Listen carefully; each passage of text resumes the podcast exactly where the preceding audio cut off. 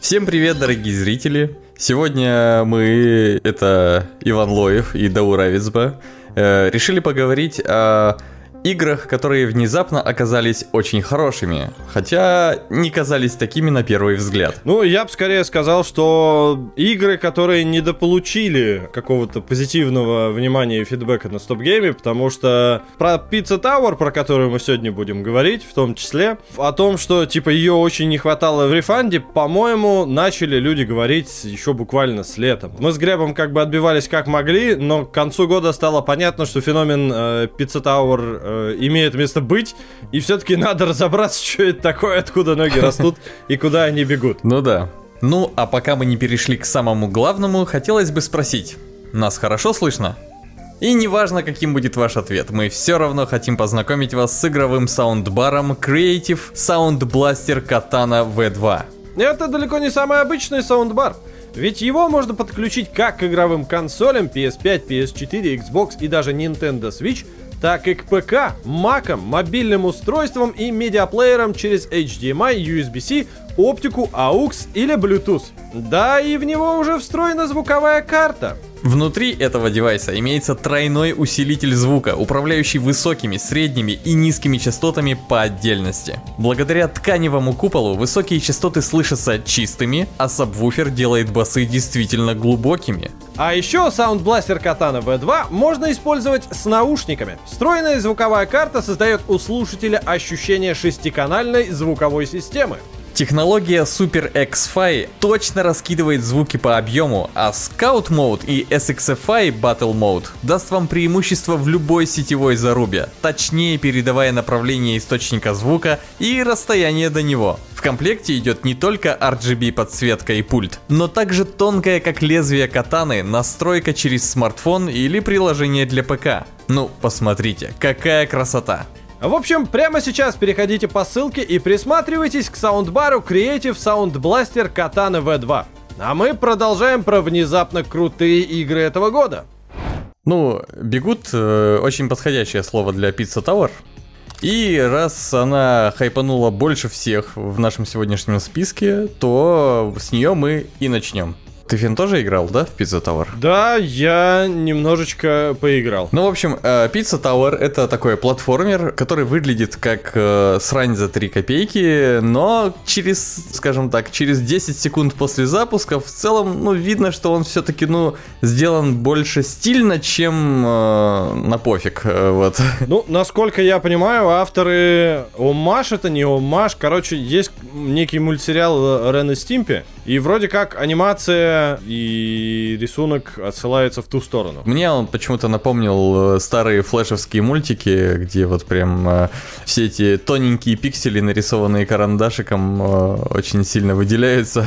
Это ладно, я почти ничего не понял из вступительного мультика, но в целом, насколько я мог почувствовать, это и не нужно игре.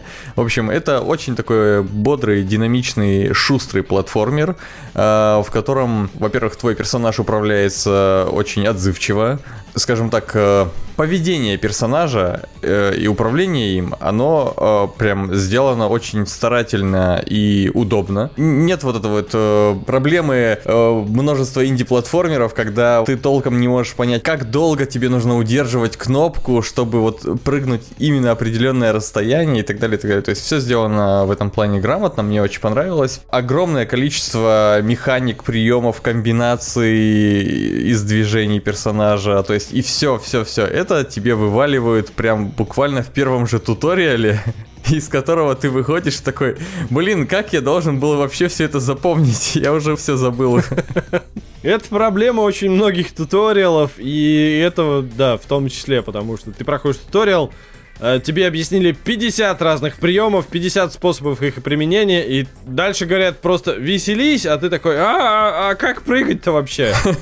Да-да-да. А, что самое интересное, в первой же миссии, э, ну, в первом мире, не знаю, как это правильно назвать, но, короче, в первой миссии тебе приходится применять не только те 50 приемов, которыми тебя научили, а еще и самому догадаться до некоторых механик, которые встречаются на уровне, которые работают определенным образом. Ну, я имею в виду вот это превращение в рыцаря с ножичком, если ты понял, о чем я. Да-да-да, да, я тебя понял. А, в игре есть такая механика, что ты находишь меч в камне, вытаскиваешь его, превращаешься в рыцаря в доспехах, а так ты просто поваром бегаешь, а, который очень э, слабо контролируемо бегает по уровню. И чтобы избавиться от этих доспехов, тебе нужно встретить священника, который с тебя снимает эту порчу. А плюс этих доспехов и этого меча в том, что ты можешь уничтожать очень жирных противников, такие большие крысы, которые переграждают тебе весь путь и никак иначе их оттуда не убрать. Короче, отличительной чертой этого платформера от э, всех, что я играл в своей жизни, является то, что тебе нужно не просто пройти уровень э, от точки А до точки Б, Тебе нужно пройти, запомнить дорогу, по которой ты идешь, обращать внимание на пока еще не активные иконки будильников, ну то есть там времени, скажем так, э, дойти до конца, ну, найти там босса уровня, э, убить его, и потом включается таймер, и до окончания этого таймера нужно вернуться обратно ко входу. И нужно это делать максимально быстро, иначе там вообще не вариант успеть. Э, вот на этом моменте я сломался, конечно. Ну, то есть, ладно, еще первые там пару уровней, но потом это стало уж слишком сложно. Я такой, так, ладно. Это, конечно, такой, ну, платформер Pizza Tower, это что-то из разряда, вот тебе челлендж, и вот пока ты не натренируешься так, чтобы вот смочь сделать это, ну, дальше ты не пройдешь. Вот. И в целом у этого будет какая-то своя аудитория, я уверен, которая отлично повеселится в этом платформере. И музычка очень клевая, которая тебя постоянно подбадривает, особенно когда обратный отсчет времени идет. Музыка тоже вот подстраивается под это вот тикание времени. Но единственное, э, мне не нравится стиль этой игры, то есть все как выполнены там противники, союзники, некоторые приемы, там, ну, в общем, это не для меня точно, ну, то есть я удовольствия от такого лицезрения не получаю. В целом, э, очень похвальный платформер, ну, на мой взгляд, э, стоит того, чтобы его попробовать как минимум. Вот, да, по логике рефанда как раз я бы все еще сказал, что на мой личный вкус это рефанд, но, типа, рекомендуется попробовать по той простой причине, что эта штука очень артовая. То есть, мой геймплей большую часть времени выглядел так. Ты приходишь на локацию, начинаешь бегать из стороны в сторону, как ужаленный пчелой в задницу, у тебя все вокруг разлетается, потому что ты берешь противников, кидаешь противников в противников, они все, значит, умирая, летят куда-то в экран, при этом уровни здоровенные, ты видишь не такую большую их часть, скорости, на которых ты передвигаешься, тоже приличные. И поэтому, как только начинается экшен, я полностью теряю понимание, где я нахожусь, что происходит, куда я бегу, куда мне надо. Из-за этого получать удовольствие очень тяжело, но, типа, ощущается очень весело. Звучит весело. И, опять же, я, честно говоря, удивлен, что вокруг игры такой хайп. На мой вкус она выглядит очень... Вот я не могу сказать, что она неприятна. Были где-то там в начале 2000-х мультики про каких-то тараканов, слизь какая-то зеленая вокруг везде у них была. Сами по себе они какие-то угловатые тараканы. И ты такой, не, не, неприятно, неинтересно, не прикольно. И вот если бы те же примерно мультики были нарисованы про, значит, вот этого мужика, который гоняется за кусками пиццы, они бы, наверное, выглядели примерно так. И насколько я понимаю, это как бы осознанный артистик choice. Этот артистик, он совершенно не моя чашка чая, и поэтому, получая какое-то удовольствие от игры, все равно я лично не могу получать удовольствие от того, как она выглядит. И об этом, опять же, мы с Глебом много раз говорили, что, типа, мы смотрим на трейлеры этой вашей Pizza Tower, вообще непонятно, зачем в это играть. К тому же я не люблю платформеры про Соника, потому что я не могу в них нормально играть, потому что там то же самое. Ты видишь очень мало, двигаешься очень быстро. Что вообще происходит? Зачем, куда и как? Непонятно. И тут то же самое примерно происходит. Насколько я понял, интернет, почитав, э, значит, про Pizza Tower, э, здесь пародируется не Sonic с надстройками, здесь практически дословно пародируется серия Wario Kingdom что-то там. Wario Land, да. Wario Land, да. Э, причем вторая часть и чуть ли местами не дословно, не буквально. Поэтому, судя по всему, есть какие-то, значит, прослойка людей, которым, типа, вот этот Wario Land заходит, или которые открыли для себя Wario Land через вот Pizza Tower. Но как бы я для себя открыл одно, что нет, все-таки я не чувствую в себе вайбов и желание с этим более близко знакомиться. Но тем не менее, в этом чувствуется, типа, что это не просто тяп-ляп что-то собранное. Авторы, которые стоят за этим, они осознают, что они делают. И в результате этого осознания у них появляется вот такая штука. И судя по тому, что даже в начале трансляции TGA 2023, короче, в чате я видел регулярно а, значит, между криками типа Baldur's Gate 3, GTA 6, крики Pizza Tower, не иллюзорно существуют на планете. Люди, которым эта штука вкатила, которые ее понимают, оценивают и тащатся от нее. Поэтому, несмотря на то, что мы как бы с Дауром э, оба не в восторге остались, тем не менее проговариваем, что у этой штуки есть огромное фан-сообщество, и если вы то, что видите на экране, с вами как-то резонирует, то есть смысл э, пойти попробовать пощупать, потому что, возможно, вас увлечет, вас затянет. Я вот отдельно хотел бы выделить э, одну механику еще, которая мне понравилась. Там бывают препятствия в виде, ну, мышь, такая огромная, в виде кегли. И вот ее вообще никак невозможно пройти, только единственным способом. Если ты поддашься одному из врагов, который тебя пнет, и ты как мячик покатишься, и собьешь эту кеглю, как в боулинге. Если честно, э, меня это вот даже немножко впечатлило. То есть э, ты должен одолеть препятствие, используя силу врага против себя. Ну, то есть, короче, очень находчиво, мне понравилось. Но я не понял еще, зачем существует кнопка отдельно на геймпаде, нажав которую главный герой начинает танцевать брейкданс. И такое ощущение, что это просто сделано по фану. Просто по фану сделано, да, потому что это, мне кажется, прикольно, типа, отмутить какую-нибудь камбуху и потом для записи, которую ты сделаешь э, и покажешь друзьям в конце, типа, ха-ха, брейкданс. А, ну понятно, значит. А, мне, кстати, стилистически немножко напомнил э, Бугермена. Он тоже такой такой был очень экспрессивный, такие прям эмоции были очень мультяшные, когда вот прям гипертрофированные черты лица начинали как-то странно себя вести, и вот это вот все. Ну да, у него, по сути, как бы все тело это одно большое лицо А, ну да, да, да, было такое. Да, насчет Варио, кстати, вот я могу вспомнить только одну вещь. Ну, во-первых, это, по-моему, был злодей в одной из частей Марио на геймбое, и потом, типа, про него как спин пошли. Ну, что-то вроде Metal Gear Solid. Потом про него пошли спин где он уже был в главной роли. И когда вышла, по-моему, Wario Land 4 а, на Ютубе, ну, включаешь трейлер этой игры, смотрел видос, и Варио, типа, начинал там что-то ломать, крушить в самом видосе, а потом он начинал ломать и весь интерфейс Ютуба. То есть там сначала ломал экран, что он наклонялся немножко, все съезжало немножко вниз, там твои вот эти рекомендованные видео начинали там с грохотом падать, там еще что-то. То есть такая прям была очень крутая интеграция э, в YouTube, вот. И его даже до сих пор можно посмотреть, э, хотя там можно заметить, что страница со старым дизайном YouTube будет открываться с этим трейлером, конечно же, вот. Но в свое время меня очень впечатлила такая креативная штучка. Это звучит интересно. да. Есть э, игра под названием Little Company, то есть э, смертельная компания, или как еще назвать это, не знаю.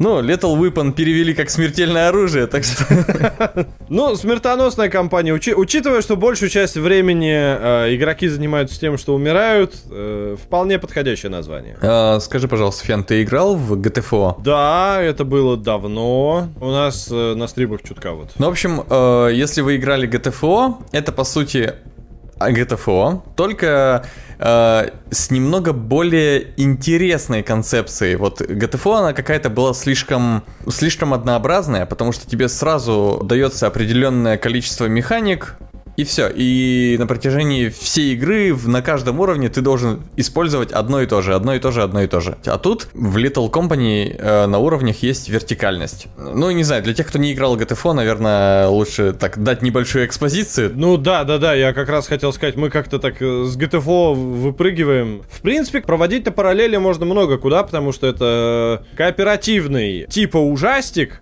в котором вы на космическом корабле летаете между разными планетами, собираете там э, металлолом, и потом этот металлолом надо сдавать э, для того, чтобы выполнять квоту в своей вот этой корпорации, оплачивать стоимость корабля, который вас возит. И если вы квоту выплачиваете, все хорошо. Если вы ее не выплачиваете, вы умираете. И все начинается сначала. Да, компания вас ликвидирует. Вы невыгодные вложения. Да-да-да. Каждая вылазка при этом устроена достаточно просто.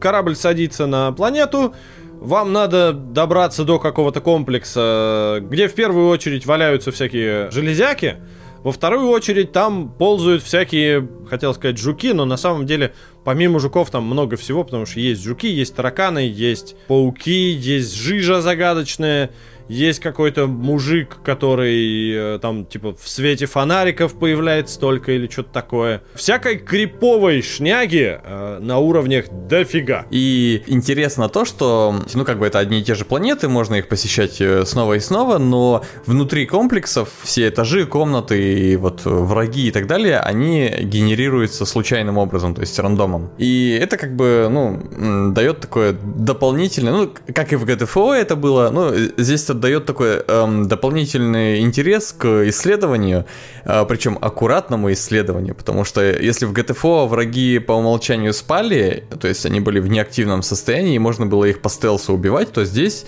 а враги, они всегда активные. Э, но их, конечно, не так много. Надо просто их избегать, либо очень дружно их запинывать так, чтобы они не успели ничего сделать. вот. Но их запинать тяжело. Да, тяжело, но возможно. Э, у нас была такая смешная ситуация, когда мы уже хотели зайти в коридор, где э, коридор был весь в паутине, и там был такой проход с открытой дверью.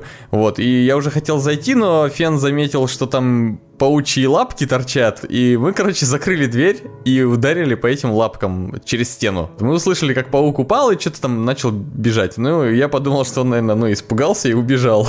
Он взял разгон, выбил эту дверь, короче, и как напал на нас. В общем, меня он сразу убил, но там, по-моему, его все-таки запинали. Что мне очень понравилось, в отличие от GTFO, а, как бы мы слышим друг друга через внутренний а, голосовой чат на том расстоянии, на котором котором могут люди услышать друг друга. И либо нужно разговаривать по рации, как в какой-нибудь э, We Were Here.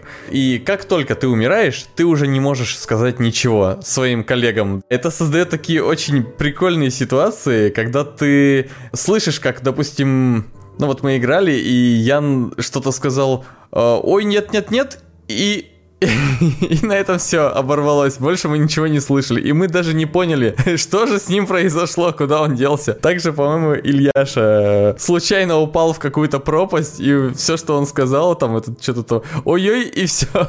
В общем, фана в этой игре генерируется очень много, прям на каждом шагу. Это очень весело, смешно и одновременно крипово. Вот мне было достаточно страхово. Я тут так э, вскрикивал, что мне уж с другой комнаты начали спрашивать, не случилось ли что-то? Вот э, эта штука самая любопытная для меня в Little Company, то есть Геймплейный цикл достаточно простой, как бы вы высаживаетесь, либо втроем, либо вчетвером вы отправляетесь все исследовать. Втроем можно уходить, оставляя одного человека на мониторах, он будет следить за тем, что у вас там вокруг, говорить, типа, есть ли враги, э, он там помогает еще отключать турели, открывать двери, и э, это дает как раз такой, типа, вайп общий мрачный, э, потому что вас окружают опасности, которые ну, типа, скорее всего, если вы встретите какого-то, значит, большого жука, он вас убьет. При этом вокруг темнота, э, фонарики надо отдельно покупать, и у них очень быстро теряется зарядка. Uh, рации тоже надо покупать отдельно, и uh, типа 4 рации на четверых вы не сможете купить. Со временем, возможно, сможете, но поначалу не получится такой роскоши делать, тем более, что если человек умирает, то он роняет то, что было рядом с ним. Если в случае, например, э, кто-то прыгал куда-то и не долетел, приземлился в э, пропасть, то как бы вы оттуда уже не вытащите ни фонарик, ни, соответственно, воки-токи. Это все дает очень такой криповый заряд, потому что ты остаешься, например, один в темноте, и еще и в тишине, если рация была не у тебя, И куда все разбежались, потому что дальность голосового вот этого вот э, приема, она типа невысокая. Типа в игре есть ограничения по этой дальности. И, в общем, ты остаешься в одиночестве, и тут где-нибудь кто-нибудь по соседству начинает шебуршать, трещать или капать, и прям так, во какая жесть страшная творится. Э, очень крипово. Но при этом, э, пока вы бегаете вместе, типа анимации у всех персонажей выглядит очень по-дурацки. А, монстры, несмотря на то, что как бы это монстры, они тоже нарисованы от паука. Когда я его первый раз увидел, я засмеялся, а не испугался, потому что он так большой, круглый, он прикольный. И, э, типа, даже большие монстры какие-то там есть, типа, здоровенные собаки с гигантской головой, которые за один укус убивают человека, э, электрические пчелы и все остальное, оно скорее какое-то гротескное, и поэтому оно прикольное, а не страшное. На вот этом вот диссонансе между тем, что у тебя, типа, в один момент э, все весело, и вы, значит, шутками и прибаутками бегаете, а потом, значит, на вас выбегает паук, вы начинаете его дубасить, он сгрызает двоих, сам умирает, и ты остаешься один в темноте с двумя трупами, и там один человек остался на базе, и ты не можешь найти никак, куда рация упала. Вот эти штуки, они рождают те самые эмоции, и это прям заряжает здорово адреналином. Да, да, я согласен. Вот там на футажах можно будет увидеть, как был момент, когда мы с Яном пришли в какую-то коморку, нашли какие-то полезные материалы, и тут мы услышали, как э, какой-то монстр, значит, э, ходит по коридорам и приближается к нам. Э, я быстро побежал и спрятался за какой-то шкаф в дальней части комнаты, а Ян где-то вот близко к двери спрятался. Ну, я спросил у Яна, типа, ты где? Он сказал, я все, я убежал. И все, и он, видимо, убежал уже слишком слишком далеко, что я его не слышал. И я вот думал, ну, ну мне же нужно все-таки уходить отсюда, я же не могу здесь вечно просидеть. И я начал постепенно продвигаться, и вот приходилось так рисковать, а темнота, я особо светить фонариком не могу, потому что боюсь, что меня монстр заметит. И вот, значит, в очередной раз, когда шаги монстра удалились, я пробежал куда-то вперед, за косяк дверной спрятался, и монстр мимо меня прошел, и вот вниз немножко по лестнице, и я, в общем, рванул туда к выходу, но немножко я заблудился, короче, монстр меня все-таки нашел и убил. Оказалось, что Ян тоже не добежал на самом деле до выхода, он тоже монстр его где-то там оприходовал. А ты, ты дальше, чем Ян убежал, я на первом монстр съел. О, фига себе, даже настолько. Короче, э, еще был очень прикольный момент, когда кто-то мне сказал, вот я не помню кто, то ли Фенты, то ли Ильяша, что наш корабль, он как типа сейф-рум э, в Резиденте, то есть туда не могут заходить э, враги. Да, это я сказал, потому что я считал, что он как сейф-рум. Да-да-да, и значит, пока мы там тусили в корабле, я вышел на улицу и увидел, что там ходит здоровый монстр. Он меня заметил, я забежал в корабль, такой, ну все, я в домике, короче. Монстр такой подходит к двери корабля, ну я такой думаю, ну видимо там сейчас и будет болтаться возле двери. А он зашел в корабль и просто подошел ко мне как прихлопнул меня. Вот это было очень неожиданно и крипово на самом деле.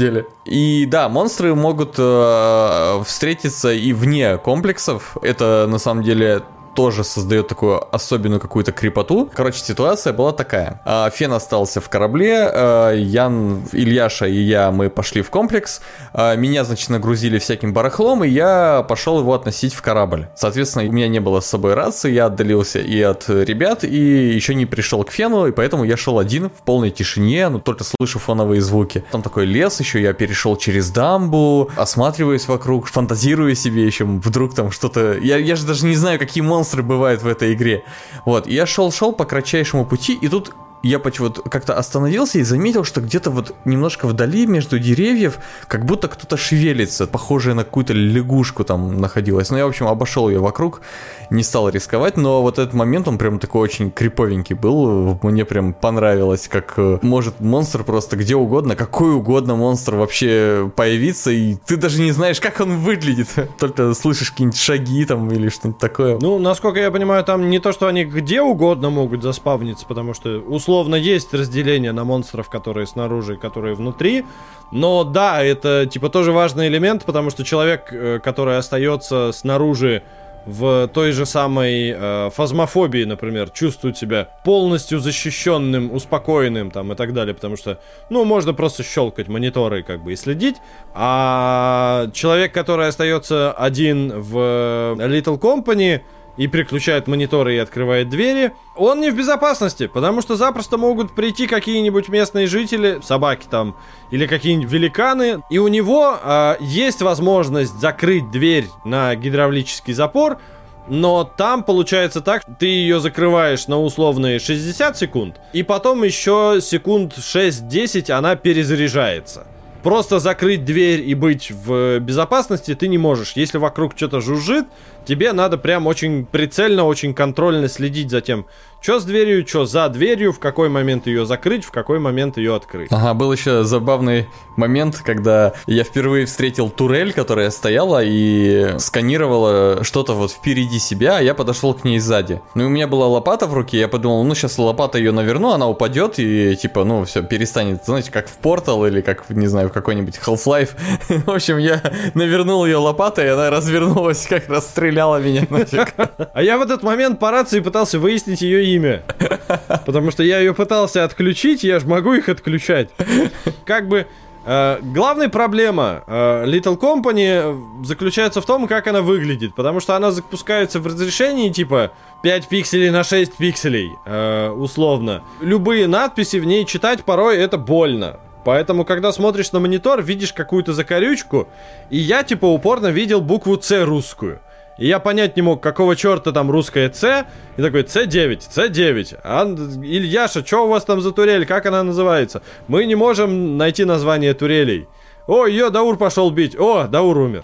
Э, и потом я такой, а, наверное, это Ю9. И потом я понял, как это все работает и отключается. Но здесь важно понимать, что у игры есть большое количество э, вариаций того, что вы можете делать. Каждая вылазка это такой кооперативный хоррор роуглайк. С другой стороны, э, здесь есть куча разного контента и всего остального, и поэтому то, что знаем об игре и то, что умеем в ней делать сейчас мы, это условные 10% от всего, что там есть. Там есть и разное оружие, и разные другие более прокачанные планеты, к которым доступ надо отдельно покупать.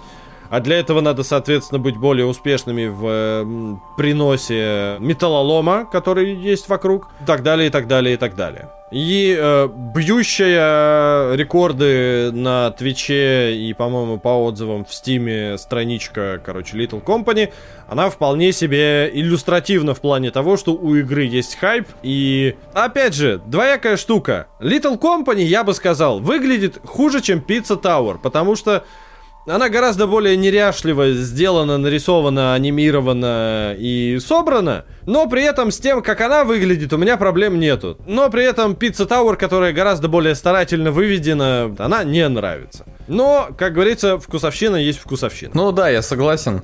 Э, в целом, я сейчас так подумал, что Э, она так устроена, что у тебя нет четкого разделения по ролям. Ну, условно говоря, это могла бы быть синглплеерная игра, и ей ничего не мешало бы. А вот здесь все-таки действительно есть какая-то вот важность того, что вы играете в четвером. Важность связи, важность того, что кто-то на корабле может помогать э, тем, кто э, пошел в поле. В GTFO такого не было, насколько я помню. Ну, в GTFO вроде и нельзя было, э, типа, оставаться на корабле, насколько я помню. Да, да, да, да, да. То есть там просто вы идете и всех мочите. Короче, Lethal Company, несмотря на то, что, наверное, по футажам выглядит хуже, из всех трех игр, которые сегодня в выпуске у нас организовались, я бы сказал, что это наиболее любопытный из опытов, которые можно получить, который я впредь э, еще намерен какое-то количество наворотить. Возможно, кстати, даже в режиме live у нас на Твиче на стоп-гейме. Ух ты, ну зови, если что. Ну, как бы, окей. Э, да, я согласен, да. Мне тоже больше всего любопытной показалась именно Little Company. Ну а закончим мы развитием недавнего эпизода, когда в рефанде я поиграл в Talos Principle те самые два часа и сказал, что как-то введение у игры не ахти. И люди в комментарии пришли, такие, Ваня, ты вообще чё в натуре творишь? Что за беспредел? И э, в том числе для того, чтобы объяснить, что речь шла все-таки о том, что есть у рубрики Рефанд некоторые условности, что там вот эти вот первые часы игры, а не целая игра оценивается и так далее. Мы решили, что типа, окей, надо это как бы допройти, э, посмотреть, поговорить. Э, и вот, собственно, я прошел Talos Principle 2 целиком, она огромная, она здоровенная, и э, готов сказать, что да, действительно, это не рефанд, это нормальная, хорошая, добротная головоломка с большим бюджетом, которая неожиданно в этом году вышла. Вот это ты круто зарулил. Ну, круто зарулила Кро Тим, которая делала сначала неизвестно никому первую часть, и такая, хоба, здравствуйте, вот вам рассуждалки про роботов, и потом опять много лет э, никому в неведении, значит, они сидели что-то там у себя корпели, корпели, корпели, тут такие бац, а вот вам уже практически готовая вторая часть анонсируется, и там, короче, она выходит, и мы такие, о, наконец-то. Каковы могут быть чек-лист с выпуска рефанда того, что поменялось, что оказалось э, в моем восприятии не с той стороны? Опять же, я все еще буду продолжать э, говорить о том, что вот типа первые два часа все-таки не показательны. В том ключе, что вот дают нам этот большой новый город, что у главного героя, значит, есть теперь еще куча каких-то роботов, которые называют и считают себя людьми, и как бы говорят, что мы вот типа в Новом Иерусалиме новое человечество, и поэтому мы все проблемы ставим исключительно с человеческой э, перспективы. И это все еще, на мой взгляд, не раскрывает себя, потому что личности у этих робота-людей не то чтобы какие-то выдающиеся, не то чтобы они задаются какими-то действительно мощными, интересными философскими вопросами, Город выглядит красиво, но никакого в нем интересного содержания, стрителлинга через э, декорации, как вот бывает у беседки и в всяких бродилках, э, которые этим славятся, тоже не наблюдается, и поэтому начало чувствуется затянутым, потому что только к концу вот этого второго часа по-нормальному ты прилетаешь в мегаструктуру, которая выглядит как гигантская пирамида, начинаешь исследовать какие-то окрестности вокруг нее, обнаруживаешь систему транспортную, которая связывает какие-то мини-острова, на которые ты регулярно начинаешь ездить, и там проходишь те самые головоломки. С ними меньше всего вообще в целом вопросов у меня, наверное, к головоломному аспекту игры, потому что головоломок много, типа очень много с момента, когда ты начинаешь шляться по островам и там все изучать. Ты приезжаешь на конкретную локацию, у тебя есть какая-то скажем так, тема локации, потому что на ней вводится какая-нибудь новая уникальная механика, там э, бывают иногда местами, типа, изменяется гравитация, есть какие-то силовые поля, есть, значит, э, вот лазерные лучи, которые бывают разных цветов, их можно перемешивать, складывать, раскладывать.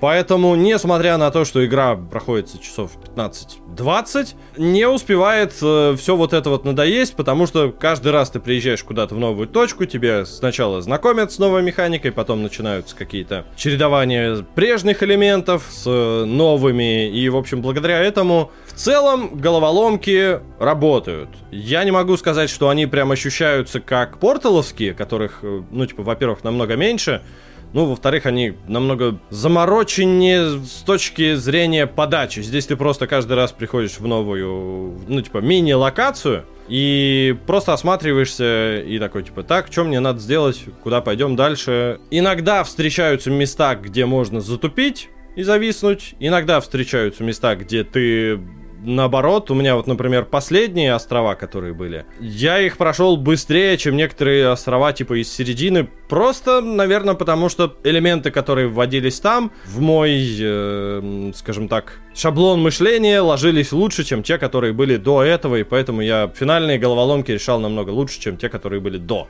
Помимо того, что надо решить, значит, основные головоломки, есть головоломки дополнительные усложненной сложности, есть какие-то вообще суперсложные, которые открываются только если ты вот особые начинаешь проходить и открывать. В общем, благодаря этому получается смелые вот эти вот 15-20 часов именно нормального головоломного геймплея, за которым, собственно, в Talos Principle я и приходил. Uh, все еще со времен первой части есть некоторые проблемы с тем, что порой решения или выглядят так, как будто бы это не должно было так решаться, или сама головоломка недостаточно хорошо выверена с точки зрения того, что в ней ты можешь внезапно найти какое-то типа новое решение, которое может выглядит не очень красиво, но тем не менее открывает тебе финальную дверь, ты забираешь то, что тебе надо и уходишь. Ты имеешь в виду хакаешь систему? Ну да, типа того, то есть э, как будто бы авторы не должны были предполагать, что это должно выглядеть так, или они предполагали, но тогда просто типа есть какая-то проблема с дизайном, потому что это выглядит так, как будто ты там типа положил куб куда-то на угол и он чуть-чуть торчит, но как будто не до конца, в общем, и так далее, и так далее. И все еще э, очень плохо с э, разметкой. Далеко не всегда очевидно и понятно сходу, э, когда ты входишь в помещение, что делает вот эта кнопка. Она открывает вот эту дверь или э, выключает вон то поле или включает этот вентилятор. Особенно если случился какой-нибудь массовый э, затуп, и ты уже начинаешь забывать, с чего начинается это испытание. Иногда встречаются, в общем, э, моменты, когда ты такой, так, а что делает вообще вон та кнопка, которую я уже 15 минут не трогаешь, э, ты к ней подходишь, и она такая, бабамц, я вот, вот это делаю, ты такая, а Но все равно ничего не понимаешь, продолжаешь чесать затылок дальше. В принципе, как бы головоломность это вполне себе обеспечивает, поэтому я это не хочу выставить, что типа прям, ой, вот, вот из-за вот этого, вот игра ужасная, кошмарная. Особенно радует в этом всем тот факт, что игра стала намного лучше выглядеть. Первая часть выглядела очень простенько, она была чуть ли не на ассетах Сириус Сэма 3 собрана. Робот там выглядел достаточно неказисто, и элементы, с которыми мы взаимодействовали, которые были специально для игры нарисованы, тоже не сказать, чтобы какие-то выдающиеся. А тут авторы, судя по всему, поняли, что у нас есть в распоряжении гигантизм, мы можем нарисовать здоровенные локации с огромным количеством деталей, с точки зрения того, чтобы ходить, пялиться на красоту, на всякие вот эти вот затенения, лучи освещения, тени. Это прям кайф. Э, теперь практически все локации это какая-то тематическая зона. То есть есть средние какие-то леса, есть э, снежные поля, есть пустыни, есть э, болото. Ты смотришь и такой, о, здесь прям красиво, как в музее, не зря прикрутили фоторежим. Но при этом оптимизацию этого всего, насколько я понимаю, нормально, и поэтому даже если у вас не топовый ПК для вот этих всех лучей, затенений и всего остального, то игра все равно будет нормально работать и идти. А, то, что меня больше всего разочаровало и не принесло никакой радости, это сюжет. Первая часть была любопытной. В том отношении, что ты как бы просыпаешься в теле робота, а, ему задают э, всякие неоднозначные вопросы о том, что такое быть человеком. А вот, вот это вот делать, это быть человеком. Вы идете по пустыне и встречаете черепаху, да, там, что вы чувствуете? Да-да-да-да-да-да-да. Практически типа того. Вот, и ты такой, хм, хм-хм-хм, любопытно. И когда это все разворачивается, что, типа, происходящее вокруг, там, это виртуальная реальность, и, и подходит все к чему, и почему, и зачем, ты такой, окей, нормально, это было неплохо. Не то чтобы какое-то супер-дупер откровение, но интересно. Вторая часть вместе с вот этим вот выросшим масштабом и всем остальным делает две вещи. Во-первых, большую часть времени э, главный герой и все, кто его окружают, задаются вопросами типа, что человечеству делать дальше. Причем, опять же, моя главная проблема в том, что они называют себя людьми, но при этом они роботы. То есть у них нету человеческой начинки.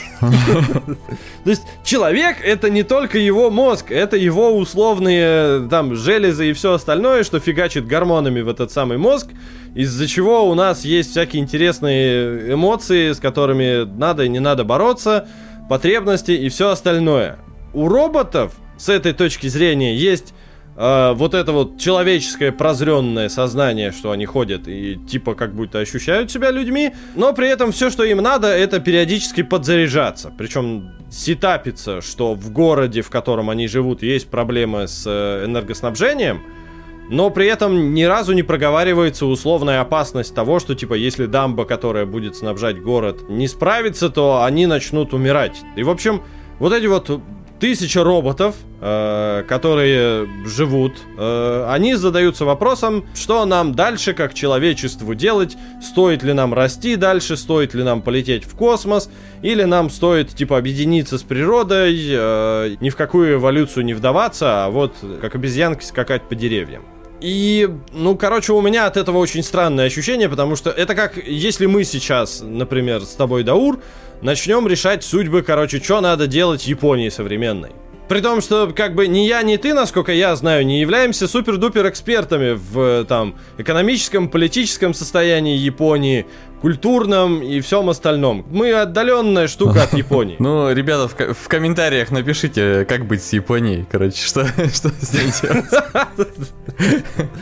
Да. И вторая штука, которая пробрасывается как будто бы между слов э, вот в этом всем. Первая часть была, короче, о том, что такое быть человеком. Вторая часть э, задается вопросом, что такое быть богом, что такое решать судьбу всего э, сущего, что тебя окружает. И на этот вопрос как бы тоже у игры нету никаких не то что интересных ответов, вообще нету ответов, потому что она как бы им задается. Потом случается концовка, имеющая отдаленное отношение к этой теме, но которая ничего не раскрывает вообще. И в результате э, сюжет сносный в том смысле, что если вы никогда не задавались вопросом, что делать человечеству, почему человечество гипотетически может э, умереть или не умереть, то типа тут могут накинуть каких-то дров в эту топку, на что-то вас натолкнуть, но вот именно с точки зрения какого-то интересного опыта, интересной перспективы у игры, по моим ощущениям, ничего нету. Это немного неприятно, учитывая тот факт, что между головоломками, которые типа интересные, прикольные, любопытные, приходится бегать э, достаточно далеко, и всю вот эту беготню ты либо любуешься э, тем, что тебя окружает, э, либо ты слушаешь э, и читаешь то, что говорят местные индивиды, которые задаются глубокими философскими вопросами, и ты от этого ничего особо, никаких калорий полезных не получаешь. Тут э, я, знаешь, эм, подумал раскопать обзор первой части и на нашем канале. И, значит, первый же комментарий это «Дико разочарован обзором Лоева». Игра же шедевр. Ничего не меняется за, за сколько там, 9 лет. Я имею в виду, со второй частью то, такая же была реакция у тебя, видимо, и у зрителей. Не, ну в первой части я ругался, помню, на загадки много. Потому что первая часть была гораздо ближе к порталу. Она ощущалась, что типа чуваки пытаются как будто бы копировать портал, но у них не хватает фантазии, поэтому они делают очень неудачные дизайны для загадок, неудачные элементы, которые используются одинаковые однобоко очень часто в загадках как раз-таки и можно их решить так, как их не предполагается решить. Но ты такой, а я сломаю систему, поставлю, значит, излучатель на два кубика, и он у меня будет везде доставать. Отстаньте. Поэтому я и хвалю э, загадки второй части, потому что этого ощущения здесь намного меньше. Здесь все еще, типа, не идеально. В данный момент у меня есть ощущение, что поменялась полярность. Первая часть были такие проходные загадки, но любопытный лор, который их окружает, происходил. Вторая часть есть огромное количество классных, нормальных, прикольных загадок.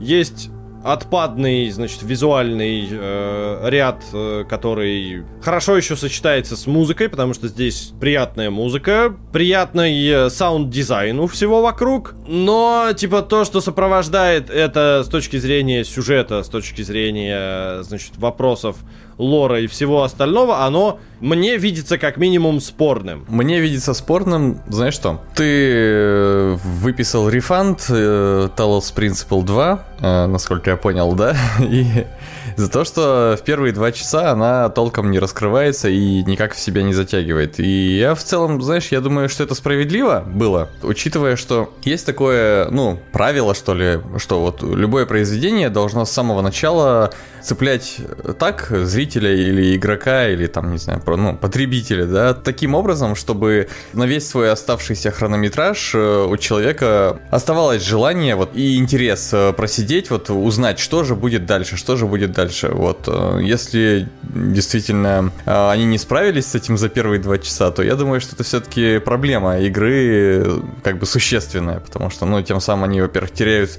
большую часть аудитории, которая может быть разочарована, но не каждый захочет, а давай-ка я, ну, вдруг игра раскроется через 3, через 4, через 10 часов. Ну да, я этот вопрос еще перед тем, как, э, собственно, мы сели записывать рефанд, э, была пара знакомых, с которыми я обсуждал Талоса, и оба как бы со мной пришли в согласие о том, что типа начало у игры очень неудачное и затянутое, поэтому я как бы с такой оценкой пришел тогда в рефанд.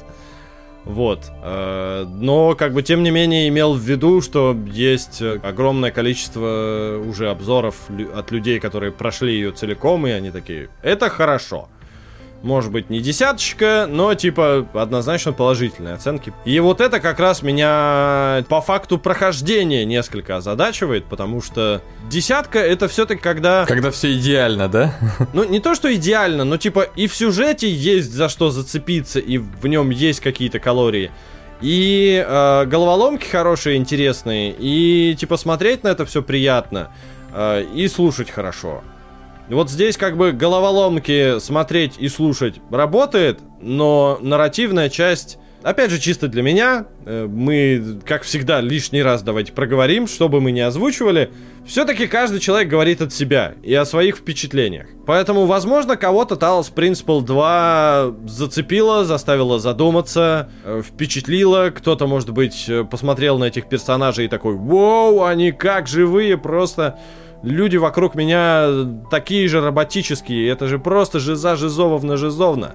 Я вокруг себя таких людей не наблюдаю, и поэтому вот у меня нету ощущения какой-то сопричастности с этой историей. Меня как раз-таки дальше всегда вел вопрос, конкретно в случае второй части, что будет дальше, какие дальше будут загадки, как они повернутся, какие элементы появятся и в каких декорации их засунут. Ну что ж, в целом, наверное, на этом и закончим, я думаю, да? Да, вроде бы на этом, собственно, про все поговорили, все подсветили, все показали. Играйте в хорошие игры, и стартует у нас голосование. Так что голосуйте за хорошие игры или за те, которые вам нравятся. И до скорых встреч. Спасибо, что нас послушали. Всем удачи, всем пока.